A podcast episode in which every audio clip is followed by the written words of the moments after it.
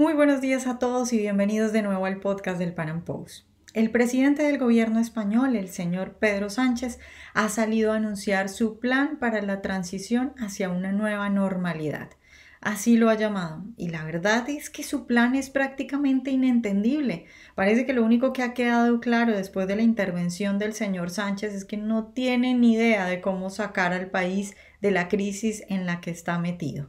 En el podcast de hoy vamos a hablar de esa confusión que tienen millones de españoles que no saben desde cosas básicas como si pueden salir o no pueden salir, pueden trabajar o no pueden trabajar, hasta en general el futuro del país. No tienen idea hacia dónde va el país porque Pedro Sánchez no les ha dicho y él tampoco tiene ni la más mínima idea de para dónde lleva España.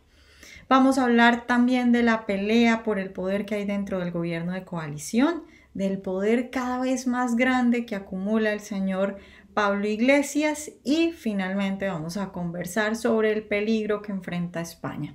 Porque si bien todavía hay muchos españoles que dicen esa famosa frase España nunca será Venezuela, lo cierto es que durante estos días de crisis los comunistas en el poder han demostrado que están trabajando fuerte y muy rápidamente para que España siga el camino de Venezuela. Nuestro invitado de hoy es Alvice Pérez, quien además está convocando para una movilización este fin de semana. También nos va a contar sobre eso. Él es consultor y analista político. Alvice, buenos días y muchas gracias por estar hoy con nosotros. Hola, ¿qué tal? Buenos días, buenas noches desde aquí, desde Madrid. Aquí son las nueve y media de la noche. Bueno, Alvis, ayer tu presidente, el presidente del gobierno español, eh, dio un discurso hablando de su plan para una transición hacia una nueva normalidad. Y nada más el nombre de eso me asusta. ¿Qué es eso de una nueva normalidad? ¿A, qué se van a, ¿A qué se van a tener que acostumbrar los españoles? ¿A qué se refiere el presidente? Aquí permíteme dos matices. El primero, llamar presidente del gobierno a un hombre que no tiene proyecto eh, es bastante injusto. Es un coordinador de comunidades autónomas sin ningún tipo de proyecto. Llamarlo presidente es demasiado generoso por tu parte. Eh, después, pues nueva normalidad es básicamente un oxímoron. Si es una normalidad, no es nueva. Pero bueno, ya sabes cómo es el lenguaje político eh, según qué niveles. Y, básicamente consiste en decirnos que tiene varios planes divididos en varias fases que nos irá diciendo según transcurra eh, la realidad. ¿Qué quiere decir esto? Señores, no tengo el más mínimo plan, no tengo la más mínima idea, mi gabinete de expertos, que son básicamente comisarios políticos que tienen algún título en medicina, pero que responden y obedecen, porque su sueldo depende de ello, al partido del gobierno, ya sabéis lo que decía eh, Upton Sinclair, ¿no? Es muy difícil que una persona entienda algo cuando su salario depende precisamente de no entenderlo. Esta gente va a obedecer y va a entender única y exclusivamente lo que diga el presidente de mi país y es básicamente tirar la bola hacia adelante y decir, a ver si dentro de un par de semanas mueren menos españoles eh, las UCI están menos colapsadas y entonces vamos a ir improvisando sin que parezca que improvisamos porque ya advertimos dos semanas antes que teníamos un plan y es este que estamos aplicando ahora. No hay plan, no hay nadie al timón y estamos básicamente España, que ha sido una gran potencia histórica, yendo directamente a la ruina con los estudios económicos que nos están viniendo estos días. Alvis, explícame un poco eso de las provincias de que se puede ir a una si tiene el mismo, la, misma fase, pero no se puede ir a la otra si está al lado si tiene otra fase, pero no saben cómo se pasa de una fase a otra, ¿no? Claro, esa es otra. ¿Qué ocurre si tu puesto de trabajo está en una provincia distinta y tú vives limítrofe? Eh, ¿Qué ocurre si tú tienes que ir a Madrid, pero tienes que pasar por regiones en las que no se permite el tránsito? No nos han dado información sobre, sobre esos detalles. No y, ante la incertidumbre la gente sencillamente no va a moverse, porque eso es lo que quieren, la incertidumbre, la inseguridad jurídica, el no saber exactamente qué puede o no puede hacer el ciudadano y ante la duda pues prefieren evitar la multa y, restringirse a sí mismo. Y eso es lo que pretende básicamente el gobierno porque sabe que en un estado de alarma no puede prohibir la movilidad a personas sanas. en un estado de sitio podría haber cierta cabida constitucional, pero en un estado de alarma no, no tienes esas, esos poderes. Y de hecho, ni siquiera estos planes han sido consensuados en el Parlamento español. Los ha decidido de forma unilateral el presidente Sánchez, eh, de forma absolutamente dictatorial. El, líder de la oposición, Pablo Casado, del Partido Popular, del Partido de los Conservadores aquí en España, se ha enterado por la prensa y básicamente están, estamos todos muy asombrados de, de la inoperancia de este hombre.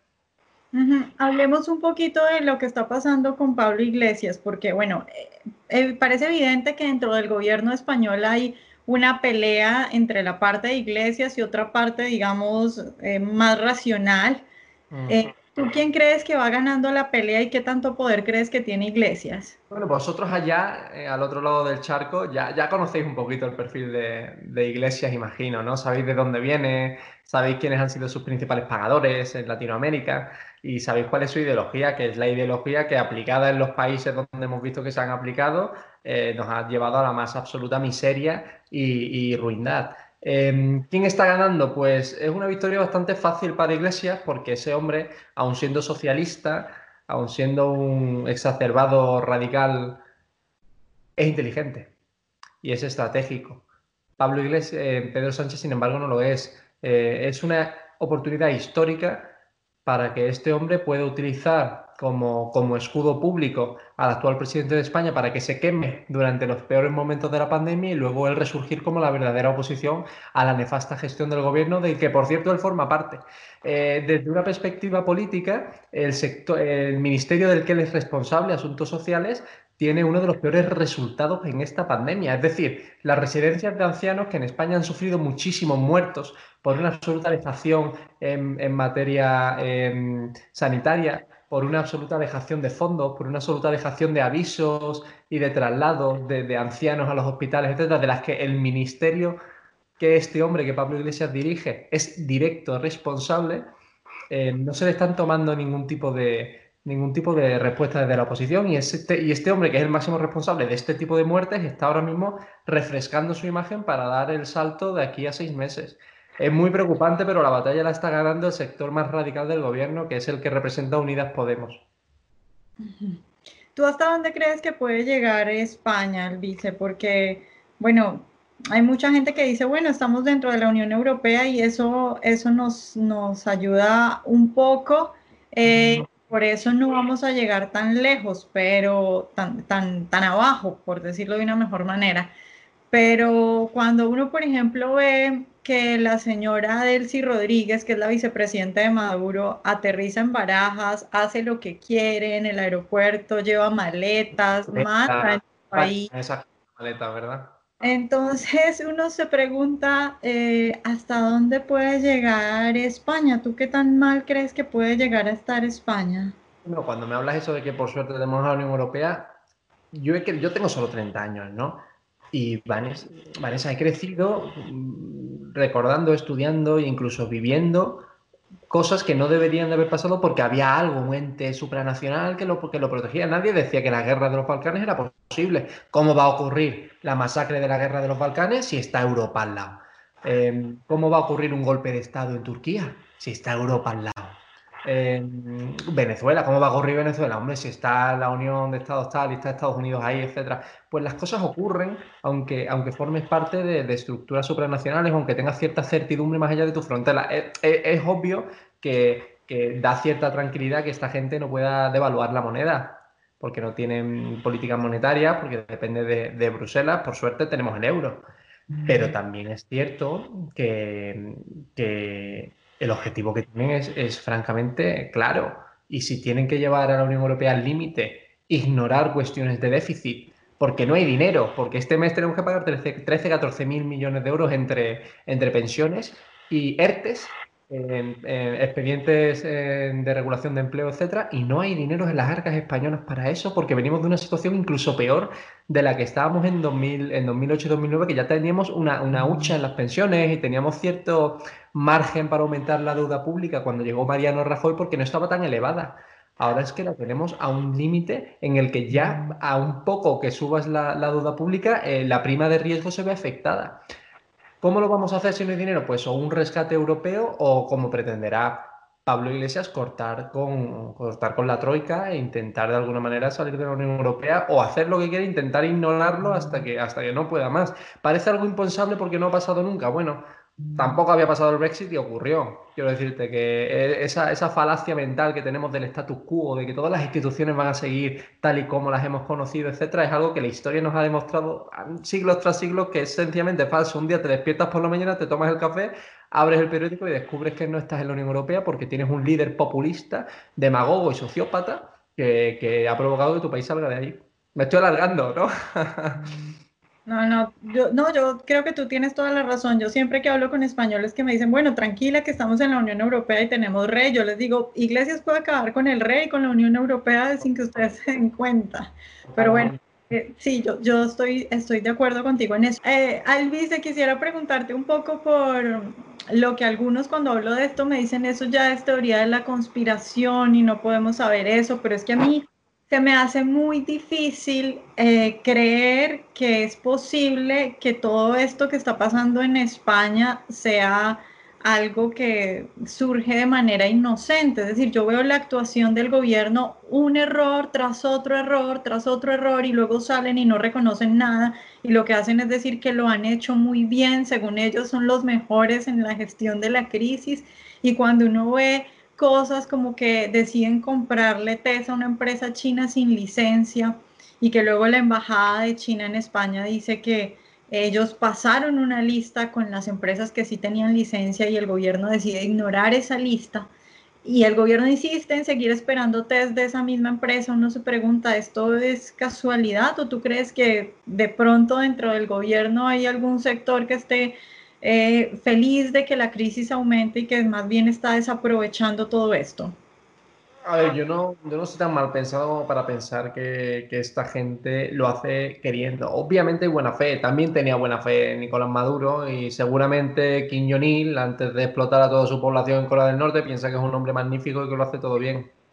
¿Cómo? ¿No me escuchas? No, yo no creo que, no creo que Maduro tuviera buena fe ni que tenga buena fe, pero Claro, no ahora, claro, pero antes quizá cuando empezó a tomar el poder a lo mejor sí la tenía porque se sentía buena persona. Es que claro, esta gente racionaliza su maldad, racionaliza su, inoperancia. Obviamente es obvio que este hombre es un dictador, que Nicolás Maduro es un tirano, eh, que provoca muchísima muerte, muchísima ruina, muchísima miseria y una condena de por vida a generaciones enteras, sin ninguna duda. Pero es que en, en la lógica eh, en la que sustentan sus acciones, ellos no son los malos. Los malos eres tú, es la oposición, es, en fin, es la población que, mala es, que tiene que comer de la basura. Dicho lo cual, cuando en España llevamos este tema a España y vemos que ni siquiera en temas de logística, en temas de compra de, de material sanitario, que es esencial para que menos españoles estén muriendo cada día, en temas de gestión de recursos, de cooperación entre comunidades, lo han hecho todo mal y tú piensas, bueno, tiene que haber una mala fe detrás. No, yo creo que a estas alturas, no te digo ya la mala fe de Pablo Iglesias que se convierta en un tirano como Maduro de aquí a tres años. Te hablo que a día de hoy creo que no hay una mala fe per se. Sencillamente hay una cuestión que se llama analfabetismo o ignorancia, eh, inoperancia, gente que sencillamente no ha dado un palo al agua en, en, su vida. A ver, es que esto es duro decirlo como español, pero en España tenemos ministros que no han cotizado un solo euro fuera de sus partidos políticos. Tenemos una ministra que en seis años ha pasado de cajera del supermercado a ser la ministra de Igualdad. Que diréis, ¿tenéis un ministerio que se llama de Igualdad? Pues sí, lo tenemos. Eh, tienes a, otro, que es Alberto Garzón, que es el ministro de Consumo, que hoy tendría que ser el ministerio que estuviera haciendo los planes más ambiciosos de recuperación de consumo económico de, de la historia de España. Y es un hombre, sin embargo, que, está pues haciendo loas a Cuba, al modelo de, consumo cubano, que esa es otra interesante pregunta. ¿Está siendo irónico? ¿Qué consumo hay en Cuba, aparte de, del arroz y las tres chorradas que te da el gobierno de Castro? Y, contamos con esa gente. ¿Cómo va a salir todo mal? Hombre, porque no podría salir de otra manera ni aunque lo hicieran queriendo. O sea, porque no, tienen la capacidad, ni, ni el intelecto, ni los estudios para hacerlo. Bueno, Elvisa, te quiero preguntar ahora por el futuro de la libertad de prensa y de toda la represión que están viviendo en España, porque cuando yo veo todo esto que está haciendo el gobierno español con los periodistas y con, en general con los tuiteros, eh, que tiene a la guardia persiguiendo tuiteros y lo reconocen, Yo digo, esto es la ley mordaza de Hugo Chávez en Venezuela, pero a pasos agigantados. Es que ustedes como de un día para otro avanzaron un montón de pasos que en Venezuela se demoraron años. ¿Tú cómo ves eso? ¿Hasta dónde van a llegar? ¿Van a ser capaces de sacar esta ley que quieren, con la que quieren meter a la cárcel a, los que digan supuestas mentiras? Bueno, la, ley en cuestión eh, vislumbra apenas hasta cinco años de cárcel. Mm. Eh, da verdadero pavor. Y cuando sale del partido del gobierno, todavía más. Estamos en una situación en la que incluso empresas internacionales como Twitter están asumiendo unas bases de censura muy, muy preocupantes. Eh, hace unos días se ha aplicado la censura a aquellos tweets, dice Twitter, que, que vayan en contra de los consejos de los expertos. Es decir, eh, si esto se hubiera aplicado hace un mes y medio, dos meses, cuando algunos decíamos que había que usar mascarillas, etcétera, y las autoridades sanitarias decían que no era recomendable usar mascarillas, nosotros habríamos sido censurados y las autoridades sanitarias no. Em, lo están intentando aplicar ahora básicamente para eso, para cohibir a la oposición y para que la única verdad sea la verdad oficial. Todos sabemos a qué nos lleva eso.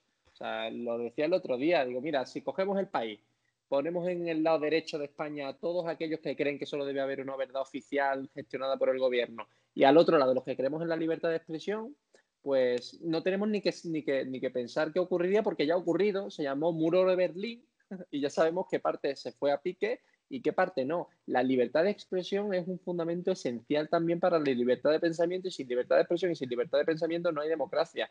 Estamos bastante, bastante asustados de lo que está pasando no sabemos qué va a ocurrir y, más con esta gente que es básicamente los aprendices aventajados de, los totalitarios de, América Latina, porque si recordamos bien, Pablo Iglesias fue el que asesoraba a, Hugo Chávez, Monedero fue el que a través de CEPS estuvo asesorando también a Hugo Chávez y a, Nicolás Maduro. Da, da, verdadero pavor pensar qué son capaces de hacer en tres años que le quedan en el poder si en apenas unos meses ya están haciendo este tipo de persecución.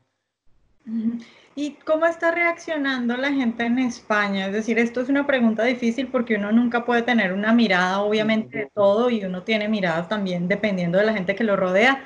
Pero tú, ¿cómo crees que está reaccionando la mayoría de la gente? ¿Tú crees que hay alguna vez, hace poco, algún español me dijo que él estaba muy asustado porque él sentía que había mucha gente apoyando a iglesias y, y que eso le daba susto? ¿Tú cómo ves eso? Bueno, es, es una percepción bastante difícil de saber, Vanessa, porque en España tenemos un duopolio informativo que acapara el 85% del mercado publicitario y tiene más de ocho canales eh, de tirada nacional. Es decir, em, tienen un, aparato mediático que se ha labrado durante años, eh, también con la ignorancia cómplice del que entonces era un partido en el gobierno, con la concesión de, subvención, de, de, licencias televisivas, etcétera, que podremos tratar en otro momento, porque da para un programa exclusivo como esta gente se ha hecho con el poder mediático en España. Y es muy difícil de, saber si hay o no desafección con el gobierno porque lo único que sale en la televisión son sanitarios bailando, pasándoselo bien, gente sana, disfrutando de la vida y en fin, como si fuera, pues eso, una versión de Corea del Norte, ¿no? Que todos aplaudimos a nuestros sanitarios, es todo maravilloso, sin pensar siquiera en el drama que supone que 600 muertos, 500 muertos al día, sin una sola imagen de, los cadáveres eh, apilados en montañas, en algunos, en algunos eh, espacios públicos como, como, el Palacio de Hielo en Madrid. Em, es muy difícil saber qué piensa el otro cuando todos los medios de comunicación te dicen lo que se supone que está pensando la mayoría. ¿Qué es lo que, qué es lo que pasa? Que cuando luego a lo mejor convocas una manifestación online eh, para pedir la dimisión del gobierno y, te, y conviertes esa manifestación online en el tercer directo más visto de la historia de YouTube en España, que es lo que conseguimos, más de, más de 500.000 personas en un directo y ya lleva más de 3 millones de visualizaciones, dices, oye, algo falla. A lo mejor no estamos tan solos los que pensamos que este gobierno es un gobierno criminal que debe irse a la calle. Pero claro, eso no va a salir en esos grandes medios de comunicación que controlan ellos. Creo que hay gran desafección por el gobierno, creo que hay terror eh, empresarial a la ruina que vamos a sufrir y, creo que cada vez se están perdiendo una mayoría social, que es por lo que no van a convocar elecciones. Porque si, si no tienen la mayoría social, quieren tenerla como lo ha tenido siempre la izquierda cada vez que llega al poder, a través del voto secuestrado, a través de las subvenciones que hagan que eh, tus únicos ingresos dependan única y exclusivamente del gobierno, eh, en fin, este tipo de estratagemas que también conocéis en algunos países de América Latina. Hablemos un poquito de eso, Elvice, de la situación económica en España, porque bueno, llevan ya mucho encerrados, mm, como tú decías al principio, no saben qué van a hacer, no saben si ya pueden abrir, si ya se pueden mover, no entienden nada. Mm. ¿Cómo, sientes tú que está la situación económica? Bueno, hay cuatro tipos de, españoles a día de hoy. Están los españoles em, que están sufriendo un expediente de regulación de empleo y, se van a la calle, etcétera. Eh, están los que sufren un ERTE, es decir, cobran menos y no saben siquiera si volverán a trabajar. Están las personas que no tenían trabajo y ahora tampoco tienen la esperanza siquiera de, encontrarlo porque los primeros estudios internacionales, etcétera, nos, nos auguran una caída del PIB de hasta el 22,5%. Para que la gente se haga una idea, cuando en, España nuestro principal sector, que es el turístico, representa el 16% del PIB, que nos caiga un 22%.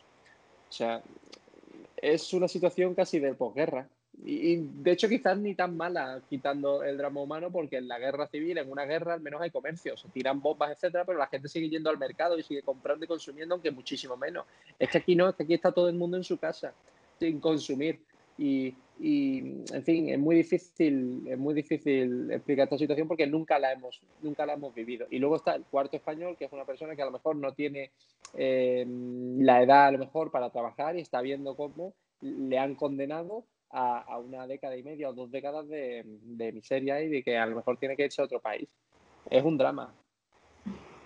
Bueno, Elvise, ya para terminar, hablemos de la manifestación que estás convocando y y bueno, ¿qué, crees que va a pasar? Porque también yo creo que ya estás, o sea, tú y quienes están organizando esto ya están dando un paso más y están yendo un poco adelante porque lo primero era, ok, una manifestación virtual, pero ahora le estás diciendo a la gente salgan a las calles. Yo entiendo, no estás quebrando ninguna ley hasta donde... No, no, no, en absoluto, es un estado de de alarma que no, que no puede prohibir derechos fundamentales. De hecho, un estado de alarma ni siquiera puede obligarte a estar en casa, más cuando estás sano. O sea, esto de, encerrar a personas sanas en su propia casa es propio de regímenes totalitarios. Tenemos una constitución española que está por encima de ese tipo de limitaciones y encima la propia naturaleza de la manifestación, que es una caravana donde cada uno va en su propio vehículo, respeta cualquier tipo de cualquier tipo de circunstancia que pudiera atentar contra la salud o, aumentar el contagio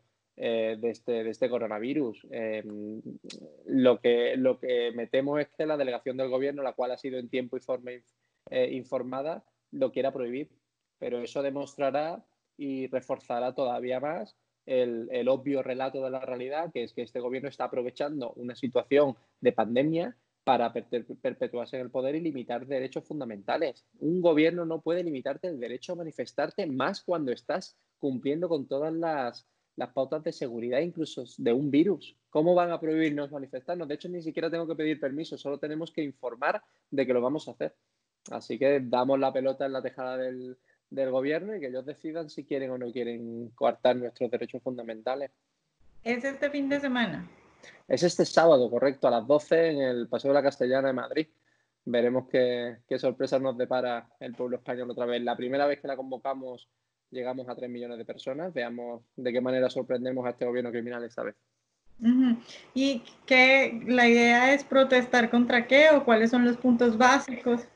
El punto básico es protestar contra la gestión nefasta y criminal de un gobierno que con su acción no solo no ha provocado una reducción del número de víctimas, sino que las ha aumentado considerablemente hasta un punto en el que partidos de la oposición ya están exigiendo en los tribunales responsabilidades penales. Convocar la carnicería del 8 de marzo, provocando que eh, seamos el país con el mayor número de, de muertos por millón de habitantes por coronavirus del planeta España también el, el primer país del mundo en número proporcional de contagiados en personal sanitario, porque no les daban mm, protección, porque no se habían preocupado siquiera de comprar mascarillas y, y guantes para, para, esas personas, para esos profesionales que se jugaban la vida cada día. Estos son obviamente responsabilidades que esperamos un juez dirima si son constitutivas de algún ilícito penal, pero mientras tanto el pueblo español va a salir a la calle para exigir la dimisión la, formación de un gobierno de unidad con expertos que gestionen este drama humano en el corto plazo y la convocatoria de unas elecciones generales en el, en el periodo menor de tiempo que sea posible. Bueno, Elvisa, pues muchas gracias por estar hoy con nosotros. Gracias a ti, Vanessa. Un saludo y mucha suerte.